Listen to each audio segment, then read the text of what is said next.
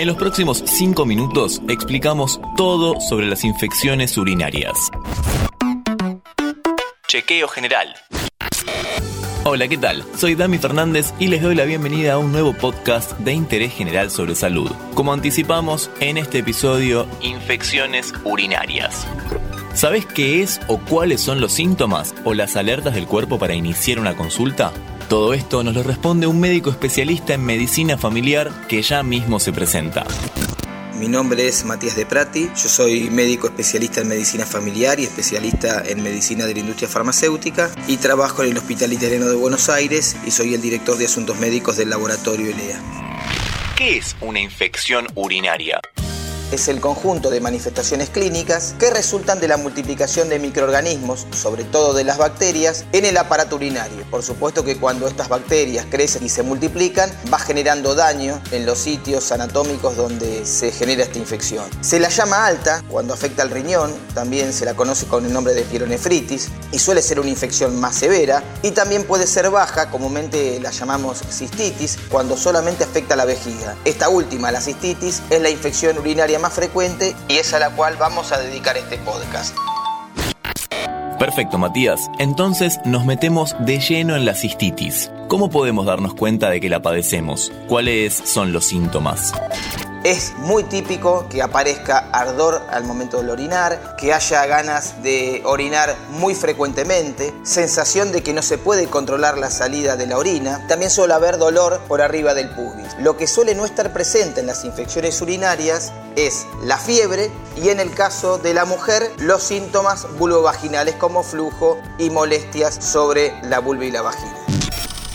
¿Y cuál es el tratamiento para este tipo de infección?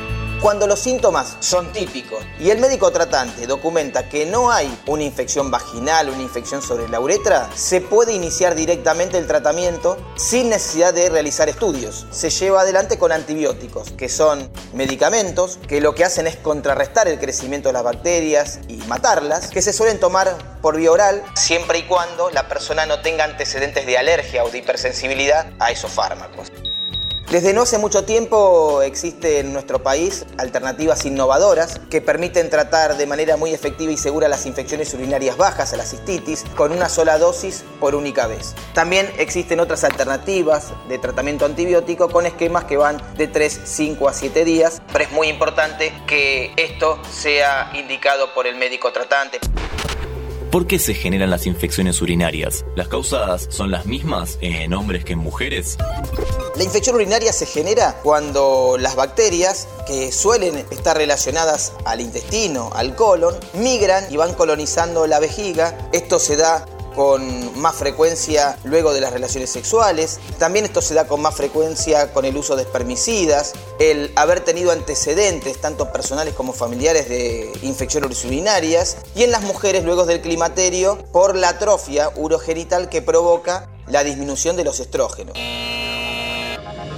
Y por supuesto que se da con más frecuencia cuando hay alguna instrumentación sobre la vía urinaria, es decir, colocación de sondas, catéteres, etc. Es importante aclarar que la infección urinaria es una situación realmente muy frecuente y sobre todo mucho más frecuente en la mujer. Prácticamente en nuestro país más de la mitad de todas las mujeres van a tener una infección urinaria a lo largo de su vida. Y lo más interesante de todo esto es que el 20% de ellas van a tener una infección urinaria de manera recurrente. Para finalizar, mencionemos la importancia de atenderse a tiempo. En general, si no hay tratamiento efectivo, las personas suelen tener más de seis días con síntomas realmente muy molestos, dos días con francas alteraciones en la vida cotidiana y se considera que justifica un día de ausentismo laboral o escolar el hecho de haber tenido una infección urinaria. Por otro lado, si bien es poco frecuente, la infección del tracto urinario bajo, si no se trata, puede progresar de manera ascendente generando una infección alta, es decir, una afectación del riñón, por supuesto con consecuencias mucho más severas para la persona que la tiene. En este podcast, infecciones urinarias. Es una enfermedad que si no se trata puede traer otras complicaciones. Le agradecemos a Matías de Prati que pasó 5 minutos por interés general y nos explicó todo. Antes de deslizar para continuar con tus podcasts favoritos, seguí a Interés General en nuestro perfil de Spotify.